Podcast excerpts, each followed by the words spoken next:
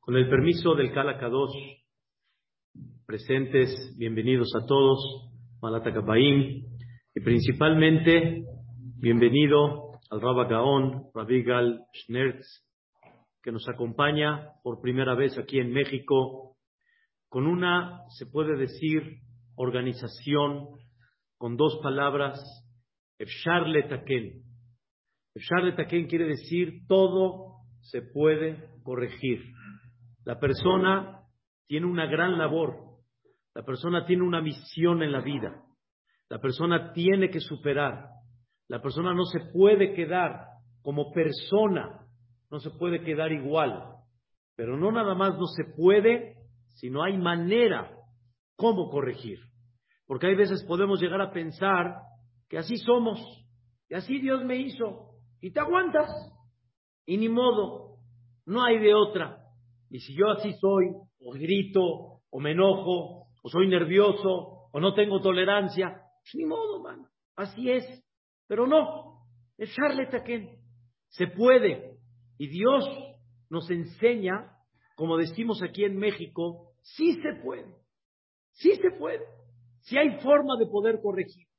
Quiero nada más dar un pequeño mensaje antes de darle la palabra a nuestro querido Jajam que vino aquí a México con mucho cariño. Sabemos que la Torah en la creación del mundo, sobre todo la Torah dice vayas. Vayas significa hizo.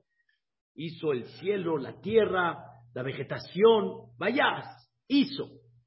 Hay una creación que Boreolam no utilizó el mismo término, utilizó un término diferente, que dice la Torah, Vayitzer. ¿Y sobre quién fue? El Adam, la persona. No es lo mismo Vayas que Vayitzer. ¿Cuál es la diferencia? Existe que la persona eh, conozca y comprenda hay Beria, Yetzirá y Asía. La creación de la materia después darle sura, darle figura, y al final, vayas. Vayas significa el término, el término total. Tengo yo una puerta, la materia es la madera, la tsura, la forma, es la puerta. Pero ¿qué término le vas a dar a la puerta? Pueden haber muchos. Toda la creación, Boreolam Vayas, ya la hizo, como es. El animal no va a cambiar por crecer. Ni la fruta al madurar va a cambiar tampoco. Va a ser la misma. Cuando tú ves una manzana pequeña, ya sabes lo que es. Cuando tú ves un animal pequeño, ya sabes lo que es. No va a cambiar por madurar. Pero el hombre, aunque tengas tú un bebé, lo tienes tierno, hermoso, bonito. Esa es la tzura. Esa es la forma. Pero sin embargo, todavía no hay vayas. ¿Quién es ese bebé? No sé. Depende.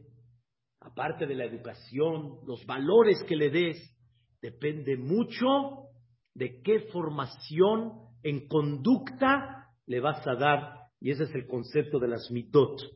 Y es una de las cosas tan maravillosas que el Rab, Rabbi Schnerz, ha trabajado durante muchos años tiene alumnos aquí, Shem Kitov, que han tomado vía Zoom este, sus maravillosas clases.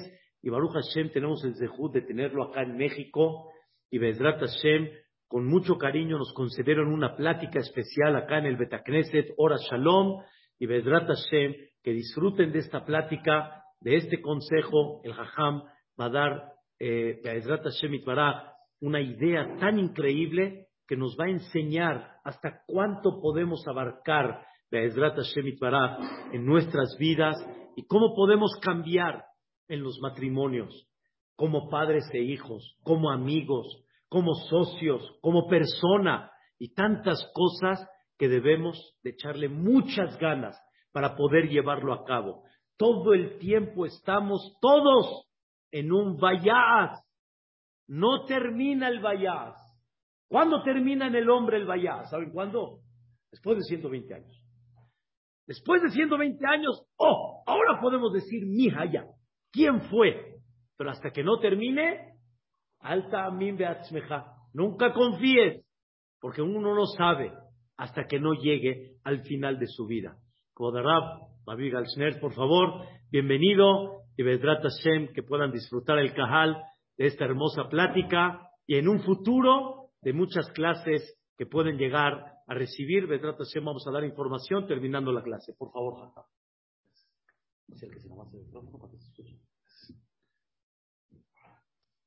Con permiso, Rab.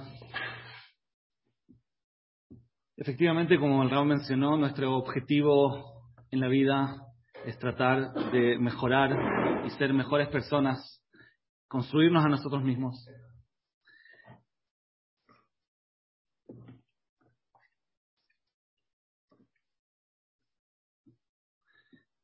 Está escrito en la Torah, cuando Hashem creó al ser humano, la Torah dice, Lo tov y yot adam levato. El hombre no es bueno estando solo. Normalmente se traduce, no, es, no está bien estando solo, pero no creo que esa pueda ser la traducción verdadera, porque no puede ser que Hashem diga que algo no está bien, porque si ese fuera el problema lo podría corregir. Cuando Hashem dice el hombre, lo yot adam levato, significa que el hombre no es bueno estando solo. Es decir, si el objetivo del ser humano es ser bueno, no me refiero solo al hombre, porque en esa época todavía no había una diferencia entre hombres y mujeres, era solo un ser, después se dividió. Cuando la Torah dice no es bueno el hombre estando solo, significa que este objetivo del desarrollo personal es muy difícil lograrlo estando solo. Una persona se puede mejorar, puede trabajar sus midot, puede tratar de aprender, de adquirir habilidades emocionales, pero es muy difícil que él logre realmente llegar a lo más profundo de su ser si está solo. ¿Por qué? Porque si estoy de mal humor, estoy enojado, le voy a decir a mi amigo, no tengo ganas de salir contigo ahora, así que me quedo en mi casa. Pero eso no se lo puedo decir a mi pareja. No puedo decirle a mi pareja, no tengo, estoy de mal humor, así que no sonrío. No podemos darnos esos lujos. En una relación muy cercana, muy íntima, compartimos todo, eso nos obliga a llegar a niveles de perfección muy altos. No podemos conformarnos con niveles bajos. Entonces dice la Torah, yo quiero crear un sistema, dice Hashem, en el cual los seres humanos estén obligados a desarrollarse a un nivel que realmente lleguen a ser buenos. Y no quiero que se conformen con niveles muy básicos. Porque como dijimos, estando soltero, yo puedo conformarme con un nivel relativamente bajo de perfección. Y está bien, pero cuando me caso, ahí no, necesariamente va a estar bien. Es como una persona se casa y dice, yo nunca tuve problemas con nadie, me llevaba bien con todo el mundo, tenía amigos, y desde que me casé empezaron los problemas. Quiere decir que la culpa la tienes tú. Pero no es verdad. Simplemente ahora el nivel de relación que tienes, mucho más cercano, mucho, compartes todo, es un desafío más alto. Y eso saca a la luz las imperfecciones de cada uno de los dos. Entonces, el, matrimonio en el fondo es un sistema que está hecho para crear un desafío. Es decir, no es un accidente cuando una persona se casa y descubre que hay cosas que le cuestan. No es un error, nada, me casé con una persona equivocada porque me están costando algunas cosas. Al revés, para eso está el matrimonio. El matrimonio está para que se presente ese desafío y no pueda ignorar este trabajo. El ser humano fue creado para mejorarse. ¿sí? Como mencionó el Rab, todas las, criaturas en el mundo están perfectas. El león es el mejor león que puede ser. La estrella, la mejor estrella, es una estrella. El río es el mejor río. Está en su mayor potencial. El único ser que no está en su mayor potencial desde nacimiento es el ser humano, el hombre o la mujer.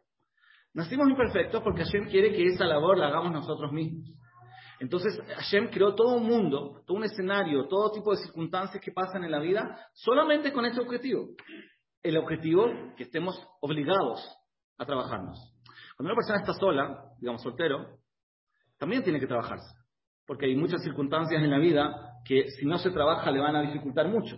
Una persona que no es responsable, una persona con orgullo, enojona, ansiosa, eh, envidiosa, obviamente que esas situaciones también le van a generar problemas y por lo tanto la vida normal ya lo obliga a trabajarse si es que quiere vivir mejor. Pero aún así se puede conformar con un nivel relativamente básico. El matrimonio, como dijimos, Loto, Biota, Adam y el hombre puede llegar a un nivel de una nivel parcial de desarrollo personal y vivir tranquilo. El matrimonio te obliga a trabajarte mucho más. Entonces, como dijimos, el matrimonio, por su naturaleza, tiene que despertar un desafío. No puede ser un matrimonio que digamos que una persona se case y está todo fantástico, no encuentra ningún problema. Yo digo, bueno, entonces, ¿para qué te casaste? ¿Te casaste para estar cómodo? Para eso podrías no haberte casado. El casamiento tiene que despertar un desafío y como dijimos, eso no es un accidente, no es un error, es justamente el sistema. Está para eso. Pero como Hashem nos quiere, entonces Hashem creó un sistema que no solamente despierte un desafío, sino también nos dé las herramientas para lograrlo. Hashem creó que hay naturalmente una atracción, hay un amor entre la pareja. Porque podría no haber sido así. Hashem podría haber dicho, señores, cástense, pero sin sentir ninguna emoción, sin sentir ninguna atracción, y obviamente habría sido mucho más difícil, porque eso me obliga a convivir con alguien que me despierta un desafío, que me obliga a soportar cosas que no van conmigo, pero no tengo ninguna motivación para trabajar y para eh, mejorar.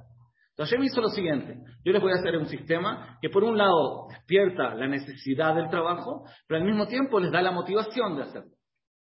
Ese es el estado ideal. Es decir, cuando un marido tiene que ser un poquito más ordenado porque a su mujer se enoja con él cuando deja todo tirado, ese, escenario tiene las características perfectas para que este hombre realmente empiece a ser un poco más ordenado. Porque por un lado, tiene que ser el trabajo de ser más ordenado, pero al mismo tiempo tiene una motivación de hacerlo. Y siente amor hacia su mujer, entonces quiere que ella esté contenta. Entonces va a hacer el esfuerzo, pero no le va a costar tanto porque tiene el objetivo, tiene el cariño, tiene la motivación de lograr. Pero esto siempre y cuando la persona realmente entiende que el matrimonio tiene ese objetivo. Porque si la persona se casó solamente con el objetivo de estar cómodo, cuando la mujer le dice, pero ¿por qué dejas todo tirado? Él va a decir, bueno, eh, acomódate. ¿Por qué tengo que cambiar yo? Simplemente soporta, acéptame como soy. Pero si entendemos que el matrimonio está hecho para que nosotros nos trabajemos a nosotros mismos. Entonces, cuando surgen estas circunstancias, cuando surgen estos desafíos, la persona entiende que la culpa no la tiene mi mujer, la culpa no la tiene mi marido. Al revés, la culpa la tengo yo. ¿Qué es la culpa? La responsabilidad de desarrollarme es una responsabilidad que teníamos también antes de casarnos, solamente que no nos habíamos dado cuenta, quizás, en qué cosas tengo que trabajar. El matrimonio es una lupa, una lupa que saca a la luz las imperfecciones que todos tenemos y por lo tanto me, me indica y al mismo tiempo me motiva a trabajar. Pero tengo que casarme con ese objetivo. Tengo que entender que la, razón del matrimonio es la misma razón por la cual vinimos al mundo. Ser mejores. Loto, Adam, Levadón, no vamos a ser buenos. O va a ser muy difícil que seamos buenos sin este desafío. Entonces lo necesitamos para realmente mejorar y tener la motivación de lograrlo. Se puede decir hay todo un tema en, el judaísmo que se llama Shlom Bait. Shlom Bait es cuando hacemos un esfuerzo para que una pareja que no se lleva tan bien, se lleve bien. Es cierto, los rabanim tienen mucho trabajo con eso. Pero en verdad, el título confunde un poco. Porque Shlom Bait pareciera ser de que una pareja tiene un problema que es producto de la pareja, es decir, del hecho que se casaron. Tienen un problema de comunicación, tienen un problema de no se entienden, tienen que buscar cómo llevarse mejor. Pero eso es un error. No, el problema no es un problema de pareja, es un problema personal de cada uno de los dos generalmente. Porque como ya dijimos, los problemas de matrimonio no son porque hay un problema entre los dos. El problema del matrimonio es porque cada uno de los dos está ahora descubriendo sus imperfecciones que hasta ahora negaba, ocultaba o prefería no trabajar. El matrimonio lo único que hace es sacar nuestras imperfecciones a la luz pero es las imperfecciones que tenía siempre, quizás en un nivel que hasta ahora no había reconocido. Entonces, yo no tengo que trabajar con mi pareja. El trabajo de Shalom Bait verdadero es un trabajo personal, individual, de cada uno de los dos. Entender que yo tengo cosas que mejorar y tengo que descubrir qué en mí me despierta un desafío en la relación. Puede ser que soy eh, enojón, puede ser que soy ansioso, puede ser que soy crítico, puede ser que soy, tengo envidia. Cualquier imperfección que uno tenga yo me atrevo a decir, cualquier imperfección que uno tenga en su personalidad va a despertar un desafío en el matrimonio. Porque siempre cuando hay una convivencia tan cercana, tan íntima, es imposible que mis imperfecciones no le generen una molestia a mi pareja. Pero cuando yo siento que mi pareja tiene una molestia, mi, mi pregunta no tiene que ser, ¿qué hago con este problema que tengo ahí al lado con mi pareja? Mi pregunta es, ¿qué está en mí? ¿Qué cualidad en mí no está todavía suficientemente eh, perfeccionada que está despertando este desafío? El desafío es un desafío personal, individual. Y si y la persona que cree que al divorciarse, Hazre Jalila, va a solucionar el problema, no entendió todo el sistema. Porque él cree que al escaparse de la prueba va a solucionar el problema, pero se está escapando de su misión de vida. Se está escapando de su misión de vida. Hay casos extremos, pero lo normal es que una persona, al trabajarse a sí mismo, solucione el problema. Para pelear se necesitan dos. Es decir, si yo, si yo entiendo qué imperfecciones en mí despiertan las dificultades de la pareja y me propongo trabajar eso por mi personalidad, por mi relación, por mi eh, eh, objetivo, por mi rol en la vida, entonces eso ya va a ser la solución. Muchas veces pasa que una persona, una pareja que tiene dificultades, van a buscar ayuda quizás, o entre ellos buscan una solución, y uno dice, ok, yo voy a tratar de invertir, voy a tratar de mejorar, voy a hacer mi parte. Yo quiero estar bien en el matrimonio. Entonces voy a hacer un trabajo, me voy a esforzar para que mi pareja esté bien. Voy a tratar de pensar qué le molesta a mi mujer, voy a pensar qué no le molesta a mi marido, voy a tratar de hacer un esfuerzo. Después de una semana, después de un mes, vuelven donde el Rab y le dice, pero mira, yo hice un esfuerzo tremendo, porque, pero el otro lado no hizo nada. Me cansé. No puede ser que solamente yo hago el trabajo. Siempre cuando uno trabaja siente que uno hizo más, porque el trabajo a mí me costó. Yo no sé valorar el esfuerzo que hice del otro lado. Siempre la sensación es que yo me esforcé más. Pero más allá de eso, cuando yo me esfuerzo para mejorar el matrimonio, siempre es destructivo. ¿Por qué? Porque si yo invierto, siempre voy a esperar algo a cambio. Si yo, lo que yo quiero es estar mejor con mi pareja, y yo me esfuerzo para eso, cada gota de esfuerzo que yo invierto, en el fondo, agrava el problema porque me hace tener una expectativa mayor de lo que tengo que recibir a cambio. Entonces al final estoy haciendo algo peor, estoy haciendo algo destructivo. Mira todo lo que yo invertí, ¿por qué tú no haces algo también?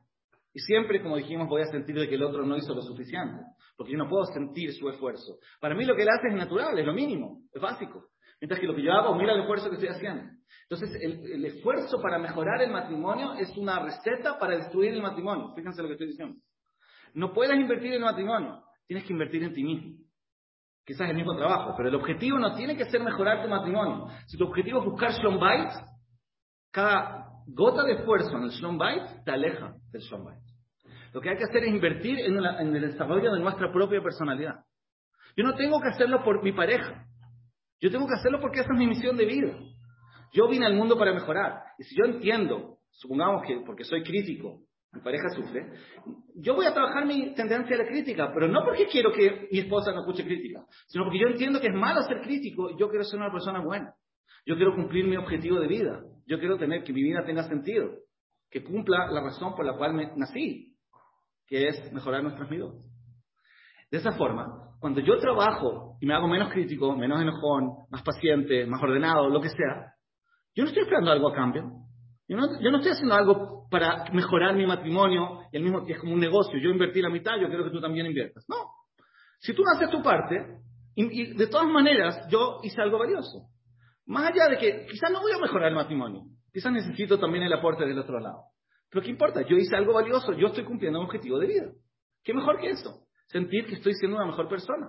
Eso seguro me va a ayudar también en otras áreas de mi vida.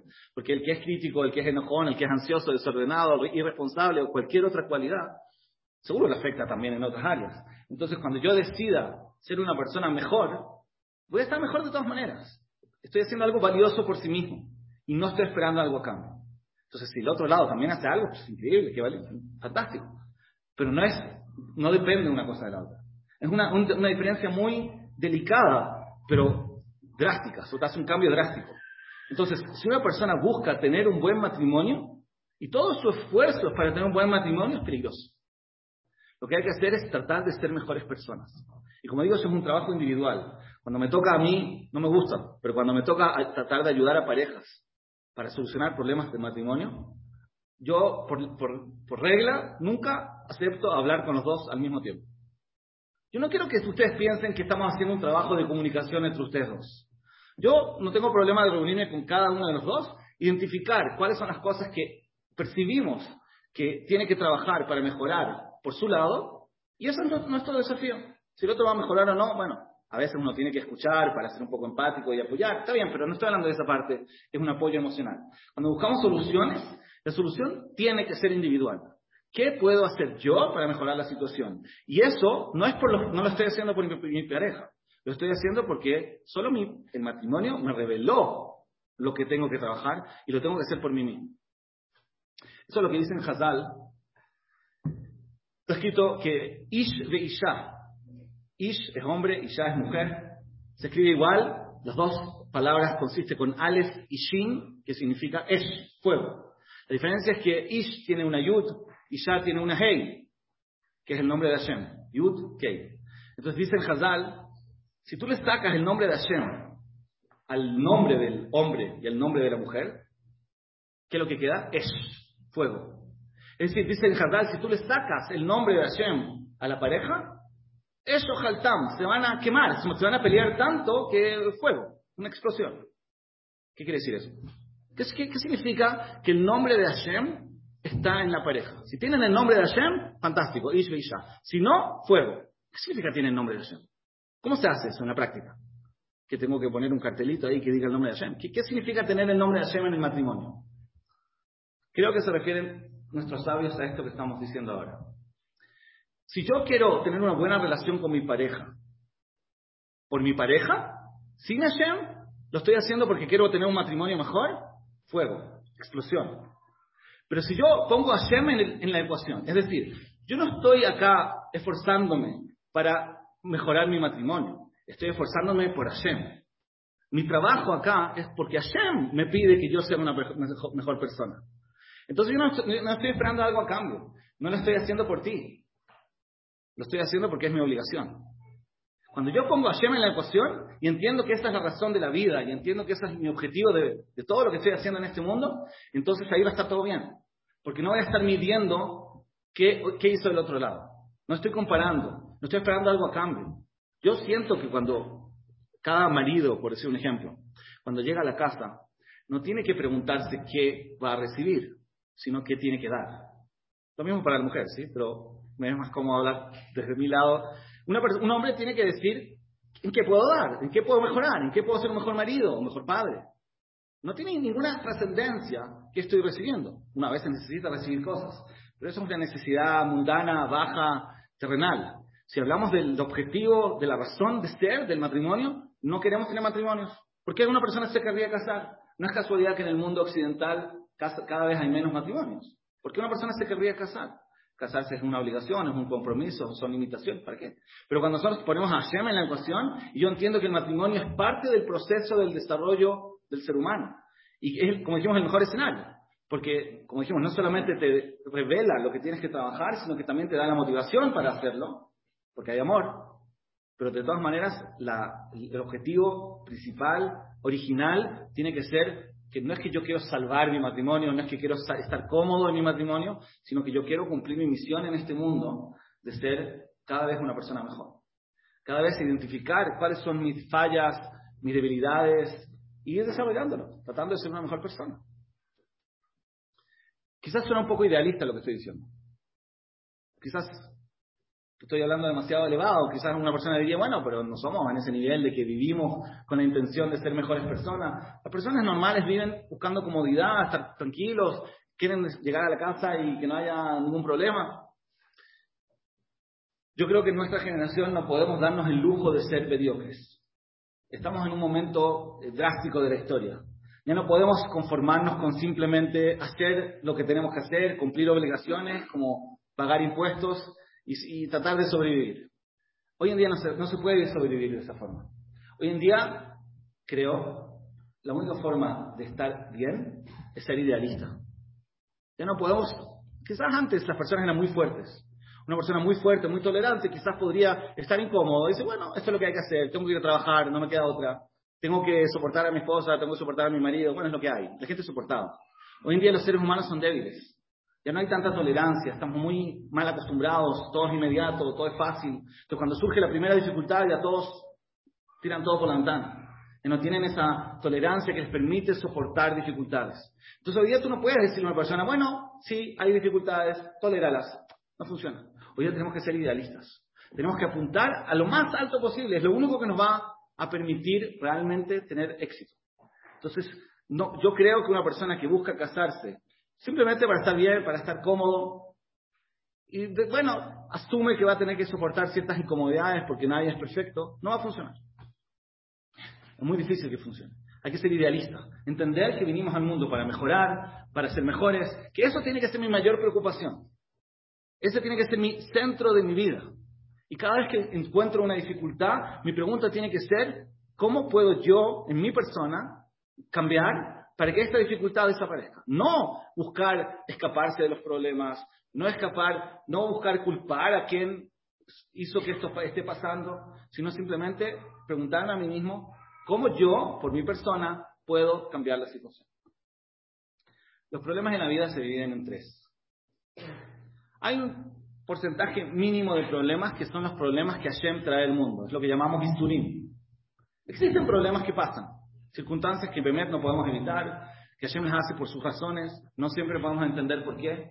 Existen problemas en la vida, pero esas son la minoría de los problemas.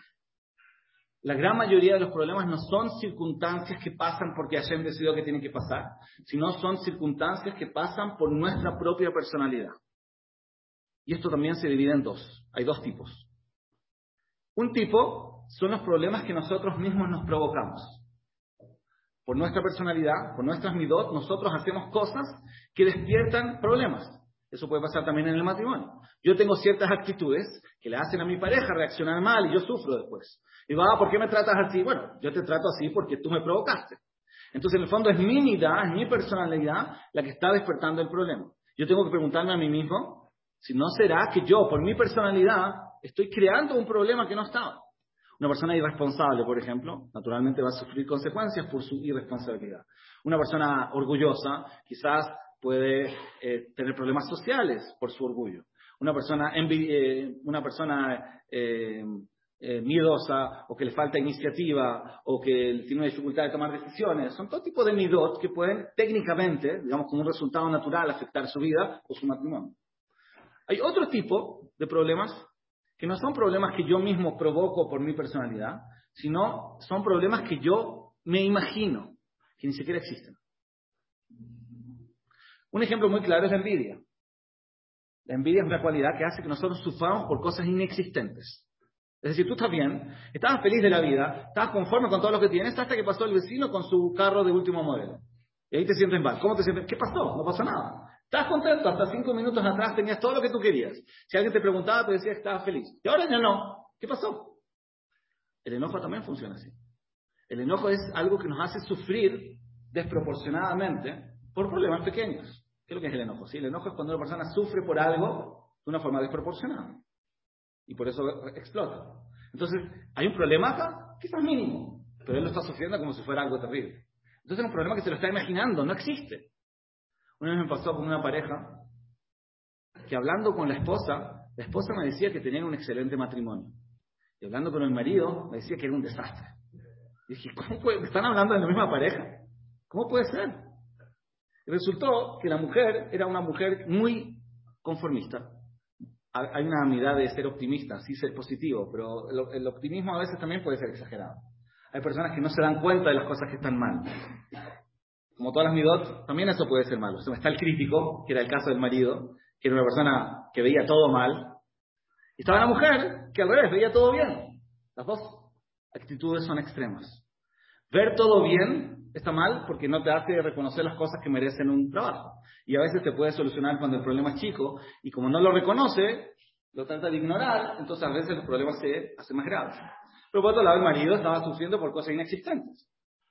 Y me estaban hablando del mismo matrimonio. Entonces, una, ese es un problema que es de la visión de la persona, ni siquiera es un problema real. Es simplemente un problema en la imaginación. Entonces, lo que quiero decir es que los problemas, existe un mínimo de problemas que, como dijimos, que son objetivos, pero son la minoría. La gran mayoría de los problemas son o problemas que nosotros mismos provocamos por nuestra personalidad, o problemas que nosotros nos imaginamos por nuestra personalidad. Y la solución es cambiar nuestra personalidad. Entonces, cada vez que tengo un problema, cada vez que tengo un desafío, una dificultad, un, problema en el matrimonio o cualquier otro, la primera pregunta que me tengo, la gente tiende a decir, capará. ¿Sí? Una expresión muy común. Tengo un problema, capará. A veces decir capará es una forma de quitarse la responsabilidad de hacer algo al respecto. Bueno, Hashem me lo mandó, bueno, capará. No siempre escapará. Quizás tú te lo estás provocando y Hashem justamente te está mandando este resultado para que hagas algo al respecto. ¿Qué capará? Bueno, mi mujer me trata mal. Capará. ¿Cómo capará? Pregúntate por qué te trata mal. Quizás tú la estás provocando, quizás la estás lastimando, quizás tienes que hacer algo. ¿Cómo capará? Capará es una forma de escaparse de la misión de tu vida. Estás quitando sentido a tu vida. No digo que no existe el concepto, porque existe un, un porcentaje de problemas que efectivamente son capará, pero esa es una minoría. Cuando es un problema repetitivo en mi vida, cuando es algo que me ha pasado en distintos escenarios, qué casualidad que ayer me manda siempre la misma capará, ¿no? Lo más probable es que no sea una capará. Lo más probable es que un problema que yo estoy, mismo, yo estoy provocando. En cada, cada escenario que yo me muevo, llevo el problema conmigo, porque soy yo. Yo soy el problema. Entonces yo culpo a este, después culpo a otro, después culpo al tercero. Pero en verdad era todo mi personalidad que estaba provocando esto. Tuve un problema social en este grupo, tuve un problema social en este grupo, tuve un problema social en este grupo. Qué mala suerte, que siempre he tenido grupos malos. No, quizás por mi personalidad hago que la gente se aleje de mí, la gente se moleste por mi actitud y tengo que preguntarme qué. Entonces nuestra responsabilidad siempre es, cuando tengo una dificultad, tengo que preguntarme, ¿qué en mi persona puede haber provocado este problema? O quizás, ¿qué en mi visión de la vida puede estar haciéndome sentir este problema cuando quizás ni siquiera existe? Esa tiene que ser nuestra responsabilidad primero, primero que nada.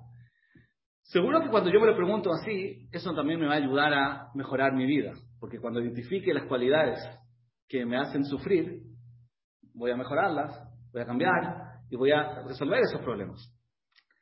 Pero hay que entender una cosa, los problemas de la vida no son accidentes, no son un problema, sino son un revelador. No existe una máquina donde uno pueda eh, visualizar sus midot. Todavía no han inventado. Una máquina donde pongan a la persona y dicen, ah, si tiene que trabajar esta mirada, tiene que trabajar esto otro, tiene cierta debilidad. No existe. ¿Cuál es el, cuál es el sistema que tenemos para revelar nuestras debilidades? Los problemas. Los problemas de la vida están ahí justamente para que no podamos ignorar que tenemos un problema.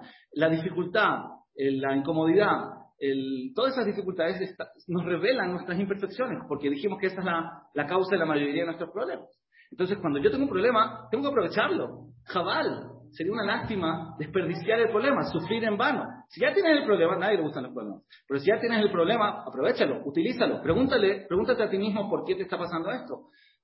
No solo para que no se repita, no solamente para que tú hagas lo que tienes que hacer para que el problema se solucione, sino porque esa es tu misión de vida. Para eso vinimos al mundo. Entonces, el problema no es. Hashem podría haber hecho que no haya problemas en la vida. Hashem podría haber hecho un mundo perfecto donde no pasa nada, pero el mundo no tendría sentido. No tendría razón de ser.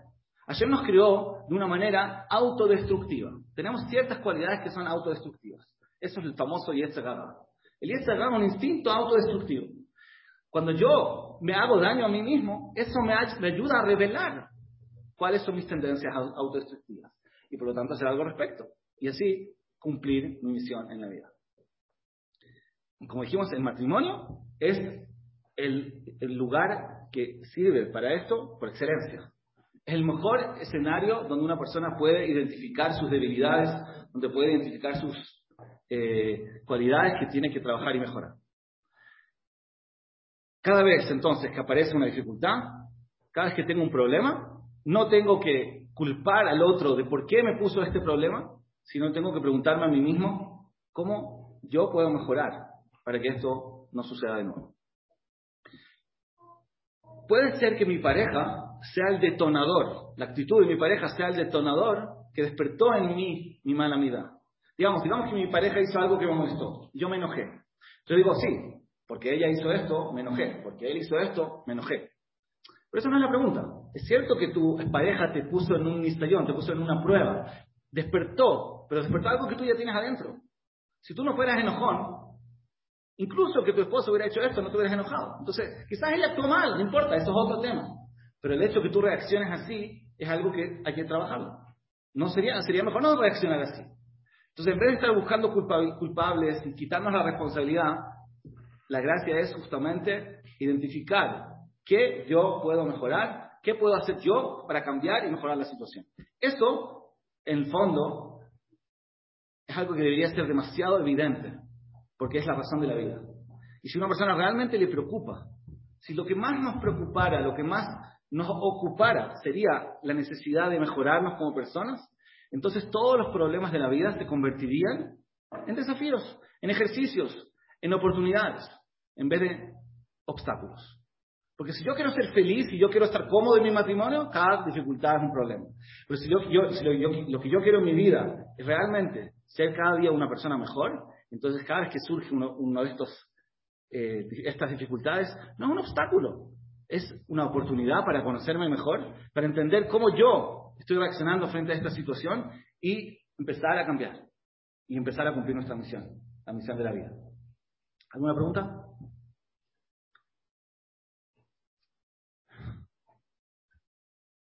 ¿Cuánto tiempo tenemos?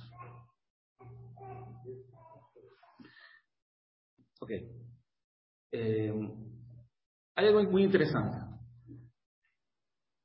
Cada persona normalmente tiene por lo menos una cualidad que es su mayor debilidad. Y por lo tanto, es la cualidad que más le provoca problemas en su vida, en su matrimonio. Una debilidad central.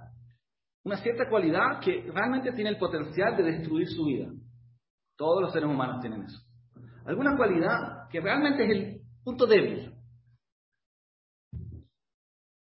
Por el otro lado, tenemos normalmente una cualidad que es una cualidad muy especial, muy buena, que realmente es algo que nos identifica y es nuestra mayor fortaleza. ¿Están de acuerdo conmigo?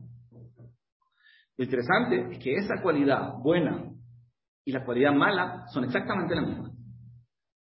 La cualidad más fuerte que tenemos, la fortaleza más grande que tenemos, al mismo tiempo es nuestra debilidad más grande. Siempre es así. ¿A qué me refiero? Cuando una persona tiene una cualidad muy, muy grande, significa que tiene una naturaleza de actuar de una determinada manera. Digamos que una persona es muy responsable. Una cualidad muy buena, que lo hace ser muy especial, una persona quizás muy exitosa, una cualidad que le permite tener éxito y hacer cosas buenas. Pero el ser responsable de una forma no trabajada significa muchas veces que eso le va a impedir, por ejemplo, relajarse y ser un poco más espontáneo, más tranquilo, porque está todo el tiempo pensando en sus deberes y sus obligaciones. Entonces, la misma cualidad que le permite tener éxito en algunas áreas es la que le genera los problemas en otras. Son dos lados de la misma moneda. ¿De acuerdo? Abraham vino. ¿Cuál era la cualidad más grande de Abraham vino? ¿En qué se destacó Abraham vino? Gesed. Quiere decir, Abraham vino tenía una tendencia muy fuerte de ayudar a los demás. ¿Cuál fue el momento más difícil de la vida de Abraham ¿El desafío más grande que pasó en su vida? Akedat Ishaq. Quiere decir, el momento que Hashem le dice, tienes que sacrificar a tu hijo. ¿Por qué eso fue lo más difícil? Porque le estaban pidiendo algo que era absolutamente contrario a su naturaleza. Si él hace Gesed, hacerle daño, y más a su propio hijo, es lo más difícil que se le puede pedir. Quiere decir que su mayor potencial era también su mayor desafío. La misma cualidad que le hacía destacarse en su bondad, le despertaba esa cualidad, esa, ese desafío que podría haber caído. Si no hubiera sido Abraham vino, hubiera, hubiera caído. La grandeza de Abraham vino es que logró, por un lado, ser muy bondadoso y al mismo tiempo logró estar dispuesto a hacer lo más contrario a eso. Pero parece que será Abraham vino. Y Abraham vino no le, no, no le trajo problemas también con su pareja, el hecho de hacer Bueno, justamente Abraham vino supo utilizar esa cualidad solamente cuando era correcto y no cuando no era correcto. Hashem le decía, esto es lo que hay que hacer, esto es lo que no hay que hacer, pero la dualidad, esa capacidad de hacer dos cosas opuestas, por un lado seguir su naturaleza cuando es bueno y contradecirla cuando es bueno, eso es algo muy difícil. Hay otro ejemplo, Jacob vino, ¿sabes cuál era la cualidad por la cual se destacó Abraham, eh, Jacob vino? Emet. Titen Emet de Jacob, dice el Pasuk. La verdad, el Emet es la cualidad más grande de, Abraham, de Jacob. ¿Cuál fue la prueba de Jacob? Que tuvo que engañar a su propio padre. Quiere decir, la cualidad más grande que tenía Jacob era también el desafío. Es decir, en algún momento de su vida, Hashem le dice a Jacob, ahora yo quiero que hagas algo que parece no ser verdad. Sin entrar a analizar toda la profundidad de ese tema, pero la idea de tener que ser una persona que por un lado se destaca por ser la verdad, y al mismo tiempo lo que más le cuesta obviamente es en las circunstancias que no hay que ser tan rígido con esa verdad. ese fenómeno no es algo que le pasó solamente a nuestros abuelos, es algo que nos pasa a todos nosotros. Todos nosotros tenemos una cualidad muy, muy, muy buena que al mismo tiempo nos desafía, nos despierta un desafío, porque todas las cualidades hay que usarlas a veces y a veces no. Eso es lo que se llama el punto medio en las midot. A veces tengo que seguir mi naturaleza y a veces tengo que contradecir. Eh, la grandeza de un ser humano grande es una persona que es capaz de tener esta dualidad. Una persona tiene que a veces luchar, pero a veces tiene que ceder. A veces uno tiene que ser una persona luchadora que lucha para cambiar y mejorar la situación, pero a veces tienes que aceptar la realidad, ¿cierto? Hay personas que son muy luchadoras. A esas personas les cuesta mucho aceptar. Hay personas que aceptan con mucha facilidad, pero a ellos les cuesta mucho luchar. ¿Entienden el concepto? Siempre es así. Si tú eres muy luchador y eres una persona que realmente consigues cosas porque luchas para conseguirlas, te va a pasar mucho ser pasivo y aceptar que a veces, bueno, así es la vida y porque es lo contrario de su naturaleza. Cuando una persona se casa, lo normal es que se case con la persona más opuesta a su naturaleza. Una persona se va a casar con la persona que lo desafía en el nivel más alto que puede existir. Eso es lo normal, no estoy hablando de algo milagroso, es lo normal. Una persona busca su opuesto, busca complementarse. Eso quiere decir que lo natural es que el matrimonio te desafíe en el nivel más alto que te puede desafiar. Una vez conocí a un hombre extremadamente estructurado. Era contador, todo así, números, tenía planificado de acá hasta el próximo año, cada minuto, todo. ¿De quién se enamoró? Se enamoró de una mujer artista, espontánea, alegre. ¿Por qué? Porque él era tan, tan rígido, tan estricto, que sentía que necesitaba un poco más de chispa, un poco más de alegría en su vida. Se enamoró de una mujer así, que todo su opuesto. Y ella, por lo mismo, decía, yo necesito un poco de estructura, yo soy un, yo soy un avión, un pájaro, nunca necesito que alguien me ponga los pies en la tierra. Entonces se enamoró de este hombre. Ahora, después, un día después del matrimonio, ¿qué pasa? Una pelea terrible. Porque ella quiere eh, cambiar de planes cada minuto y él necesita estructura, necesita rigidez, se vuelve loco. Y ella también. Pero eh, lo que quiero decir es que la razón por la cual uno se casa con su pareja es la misma razón que despierta después los problemas en la pareja. No un accidente, así funciona. Una persona se enamora de su opuesto. ¿Por qué? Porque quiere complementarse. Necesita un poco del otro lado. Pero el otro lado es bueno a veces y no bueno a veces. ¿sí? Y la gracia es que una persona aprenda a utilizar esta cualidad, por ejemplo, la rigidez. Es muy bueno que seas responsable, es muy bueno que seas ordenado, pero tienes que aprender también a ser un poco flexible, ¿cierto? Y lo mismo se le puede decir a la mujer. Es muy bueno que seas espontánea, que seas alegre, que seas artista, creativa, pero también se necesita un poquito de estructura. Entonces, el suceso está mal vendido. El, el evento está mal vendido. Porque nosotros estamos estamos comprando la felicidad y el momento más culmine de nuestras vidas al encontrar el matrimonio. Usted lo está manifestando como un reto, como un ensayón, como una, eh, un proceso de desafío. Entonces, pues no es un proceso de gran felicidad, tal vez al final, tal vez en algún momento, pero entonces está mal conceptualizado. Estoy de acuerdo, estoy de acuerdo. Eh, está mal Es verdad. Digámoslo así, lo, voy a decir de esta forma. El peor, si una persona se casa con las buenas intenciones, una persona que realmente se quiere trabajar, como hablamos antes, el peor día de su vida matrimonial va a ser el día del matrimonio. El peor día. ¿Por qué? Porque cuando una persona se casa con el objetivo de mejorar, en el fondo cuando se casan, los dos están en el extremo más opuesto uno del otro, como hablamos. Hay un amor, hay una atracción, pero en verdad son extremadamente distintos. En muchas cosas se parece, porque él cuando se casaron hablaron, sí, ¿te gusta esta música? Sí, claro, a mí también. ¿Te gusta esta comida? Sí, claro. En las cosas superficiales se parecen, pero en, en lo central, en lo más esencial de la persona, es el opuesto. Eso es lo normal. Entonces, cuando se casa la pareja, son extremadamente distintas. Es un gran desafío. No se dan cuenta, pero en verdad es un gran desafío. Cuando se pasan las, las mariposas y las estrellas del principio, se dan cuenta de lo diferente que son y que dicen, ah, me equivoqué. Pues mentira, no te equivocaste, eso es justo lo que estabas buscando. Eso es lo que necesitas. Hashem creó este sistema porque eso es lo que tú necesitas para mejorar. Pero lo que pasa es que cuando una persona realmente busca mejorar y entiende que el matrimonio no es un problema, sino que es una oportunidad, entonces al principio están con esta diferencia. Esa diferencia los obliga porque sienten amor, sienten motivación al principio, todavía no han perdido esas estrellitas del principio. Eso los motiva a cada uno de los dos a acercarse al otro, a este hombre rígido y estricto. Quiere darle el gusto a su mujer, que es un poco más flexible, espontánea. Entonces se va a esforzar para hacer eso. Y a ella, que quiere darle el gusto a su marido, va a tratar de ser un poco más estructurado. Entonces, ese esfuerzo que hacen el uno por el otro los ayuda a los dos a mejorarse. Entonces, eso significa que cada día que va pasando, en estas personas idealistas que quieren trabajar, si quieren cambiar, cada día que pasa, la pareja se hace más parecida. Los dos se acercan más al punto medio, al punto ideal, en que saben combinar entre las habilidades de los dos. Entonces va a llegar el punto de que tengan 40, 50 años de casados y ya no van a tener diferencias. Los dos llegaron al punto medio. Ese es el, estado ideal.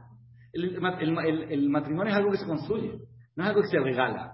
No es como que se, va a casar con la mejor pareja y se acabó el tema. No, una persona está en un proceso de construcción. Como dijimos que en eso consiste la vida. Entonces, cuando a ti te, te preocupa el tema, te interesa el tema y te casas con ese objetivo, entonces cada día que va pasando, estás aumentando tu cercanía a tu pareja. Es lo contrario de lo que pasa en una pareja que no les interesa mejorar. El amor, o lo que llama la gente el amor, la atracción que sienten las parejas al principio es algo que seguro se va a acabar. No existe un matrimonio que sienta ese enamoramiento, no sé cómo se llama, que se sienta al principio y que lo siga sintiendo durante los años. Es imposible. ¿Por qué es imposible? Porque una persona siente motivación solamente por cosas nuevas. Esa es la regla. Uno no, se puede, no puede sentir motivación por algo que está acostumbrado. Así funciona el ser humano. Ya lo tienes. Todas las cosas que tenemos nos acostumbramos. Nos acostumbramos a las cosas buenas y no a las cosas malas. ¿sí? Pero eso quiere decir que una persona que se casa porque está enamorado, inevitablemente cada día que pasa va a estar peor. El primer día siente ese enamoramiento, el segundo día lo siente un poquito menos, el tercer día lo siente un poquito menos, cada día que va pasando se está acercando al día que se divorcia. ¿Es verdad o no? Por lógica tiene que ser así, sí. No puede mantenerse esa motivación. Pero una persona que se casa con el objetivo de trabajarse, al principio siente esa motivación. Mientras siente esa motivación, empieza a acercarse, a cambiar, a mejorar, a cumplir esa misión de vida y ser menos diferente que su pareja. Entonces, cuando se acabe esa motivación del principio, ya no van a haber diferencias. Y van a vivir felices de verdad. Por eso digo que el, primer día es el peor, porque son más diferentes. Pero a medida que va pasando el tiempo, cada uno se esfuerza para cambiar, para mejorar, para ser un poco más parecido al otro. Uno siempre tiene que, como regla, yo digo, si tú quieres saber cómo tienes que hacer, mira a tu esposo. A la esposa le digo, ¿sabes que tienes que saber cómo, tienes que hacer? Mira a tu marido. Porque en esto que tienen la diferencia, tú tienes algo que aprender de él. Y, tú tienes algo de aprender de ella. Ese tiene que ser tu ejemplo. Porque los dos se tienen que acercar un poco al punto medio. Los dos tienen algo que aprender. Justamente en el punto que más sienten diferencia y dificultad, es justamente en el punto donde los dos tienen que trabajar y acercarse a ese punto medio. Entonces, cada día que va pasando, la pareja se va acercando más, se hacen cada vez más parecidos y los dos están perfeccionándose, están cumpliendo su misión. Entonces, este concepto que hablábamos, de que el matrimonio es el escenario que Hashem creó, ideal, para trabajar nuestras midot, para mejorar y cumplir nuestra misión de vida, es, eh, no solamente porque, como decíamos, el escenario del matrimonio tiene esta estructura que nos desafía en los niveles más altos, porque hay más intimidad compartimos más, y no solo que nos da amor, que eso nos permite tener la motivación de hacer el trabajo, sino que también nos hace trabajar en el punto más importante. En, esta, en este punto, porque cuando tú sientes que tu pareja te molesta por algo, tienes que recordar que eso que es lo que más te molesta es justamente la razón por la cual te casaste con ella. Eso es lo que más te gustaba. Eso es lo que más te, despertó eh, atracción hacia ella o hacia él. Porque es justamente lo más distinto de ti. Entonces ahora lo estás viendo en su lado negativo, por eso te molesta. Pero tienes que recordar que esa misma cualidad es la razón por la cual te casaste. Es lo que más te gusta, lo que más te complementa. Entonces hay que entender que ese desafío no es un accidente. Esa diferencia no es un error. Esa diferencia es necesaria para que los dos se acerquen al punto medio. Los dos resuelvan el problema, porque se va a resolver, pero no porque quieren vivir mejor, no porque quieren estar cómodos, no porque quiero recibir de ti, sino porque quiero cumplir mi misión. Como dijimos, la única forma de ser idealista. Realmente preocuparse de cambiar, preocuparse de mejorar, y el matrimonio es simplemente un medio, es el mejor medio. No digo que las personas que no están casadas no puedan hacerlo, o no digo las personas que no lo hicieron en un momento que quizás al principio de su matrimonio ya están perdidos, seguro que no.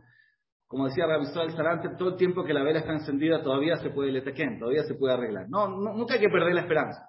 Pero digo, el matrimonio como escenario eh, eh, ideal es lo mejor. Es el mejor escenario donde nosotros podemos eh, sentir una motivación para cambiar en el punto más central, el punto más débil que tenemos, y así evitar problemas que se están generando por esa debilidad en otros escenarios también, y lo más importante, cumplir nuestra misión de la vida. Gracias.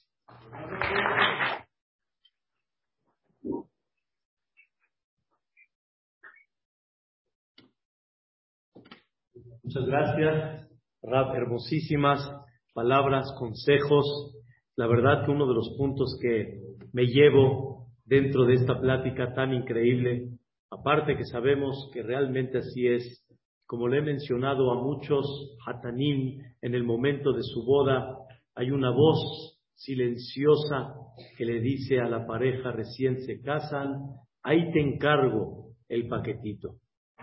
Dios te pone un paquete, te pone una responsabilidad, te pone un medio para crecer, pero qué bonita definición del Rab.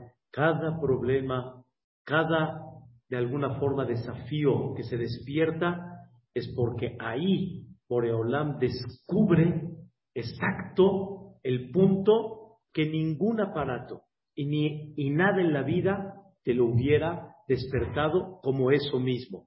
Es como dijo una vez mi maestro, Jajamiuda Hades, que estaba en la ventana en un hotel en, en en Netania, y vio que una persona le iba a pegar al otro, pero le agarró una botella, le iba a pegar.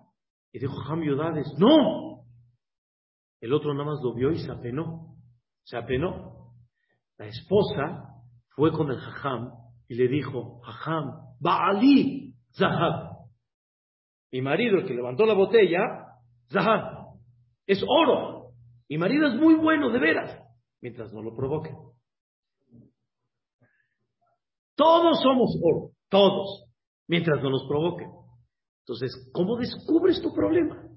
¿Cómo descubres tu enojo, tu flojera, tu, tu nervio, tu, tu, tu, tu, forma de ser, ¿cómo la descubres? Justamente con el desafío. Preciosísima esta definición que nos enseña exactamente mi ata. ¿Quién eres tú? Y bajo eso corregir. Que Bedrat Hashem nos sirvan estos consejos tan especiales y Bedrat Hashem con mucho éxito. Quiero desearle al Rab, ya que realmente tiene toda una infraestructura, como ya explicamos en Charlotte Aken. Aquí afuera hay un, eh, logotipo donde hay un QR para poder escanearlo y por medio de eso se presenta todas las actividades, las clases, los cursos que el RAP tiene y que RAP imparte realmente en forma este, mundial, si lo podemos decir así ahorita con esto del Zoom. Es una cosa, la verdad, muy especial que podemos llevar a cabo. Y Vedrat Hashem pueden estar al pendiente de muchos cursos que pueden tomar con él en todos estos sectores, que no nada más habló ahorita de Shalom Bay, tiene sobre Hinuch Banim, tiene sobre relación con la gente y muchas cosas más. Por eso hay unos libros aquí afuera que tienen un costo que ya está marcado allá. En español todos, el RAP se está dedicando mucho a toda la gente de habla hispana. Y quiero ver a mi querido Dani, si quieres decir una palabra más, por favor. Gracias, Con el permiso de Jajam,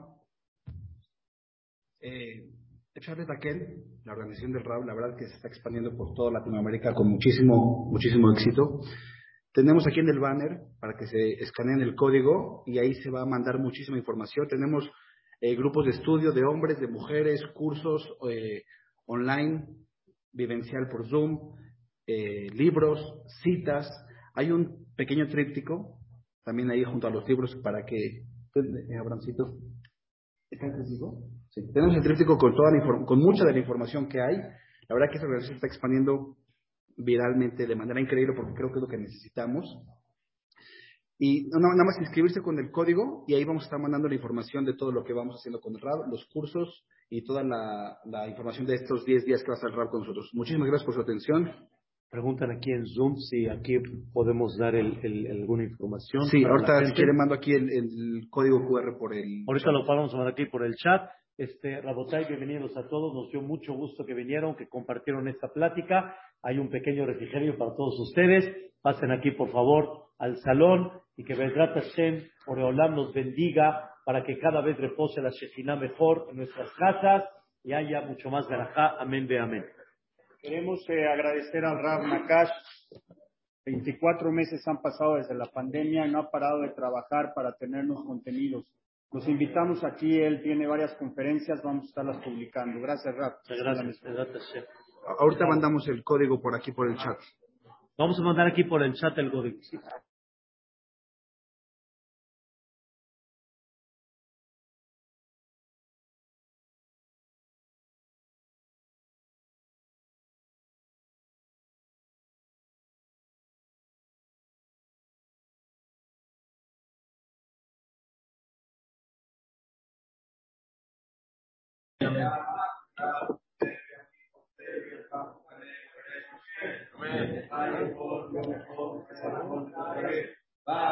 هذا الواجب أمين يسمع ربا من وراء لعلم من المجاي فراق يشتبه يتفعر بيترما متناسب الدار علما أمين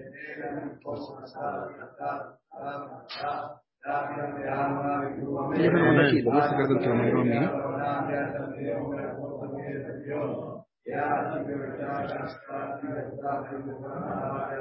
No, no es el Zoom. El link es el Zoom.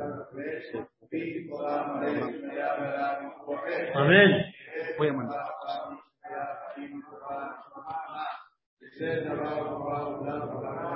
ורבע והצלה לנו. אמן.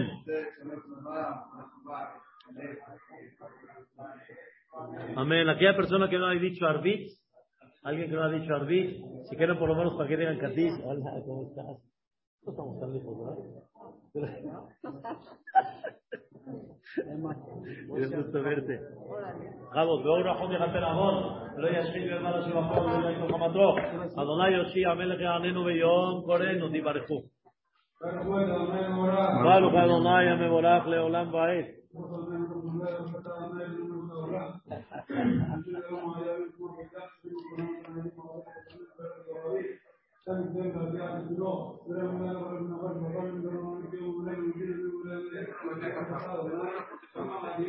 Ah, buenísimo. Sí, a usted. ¿Está? ¿Quieres acá está? Ya. No, pero no sé si va a ver. Ya tengo otra. Tengo un. Ya, ya lo solucioné.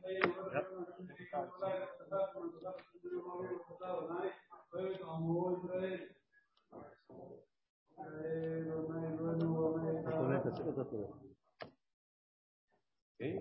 Sí, ya. Ya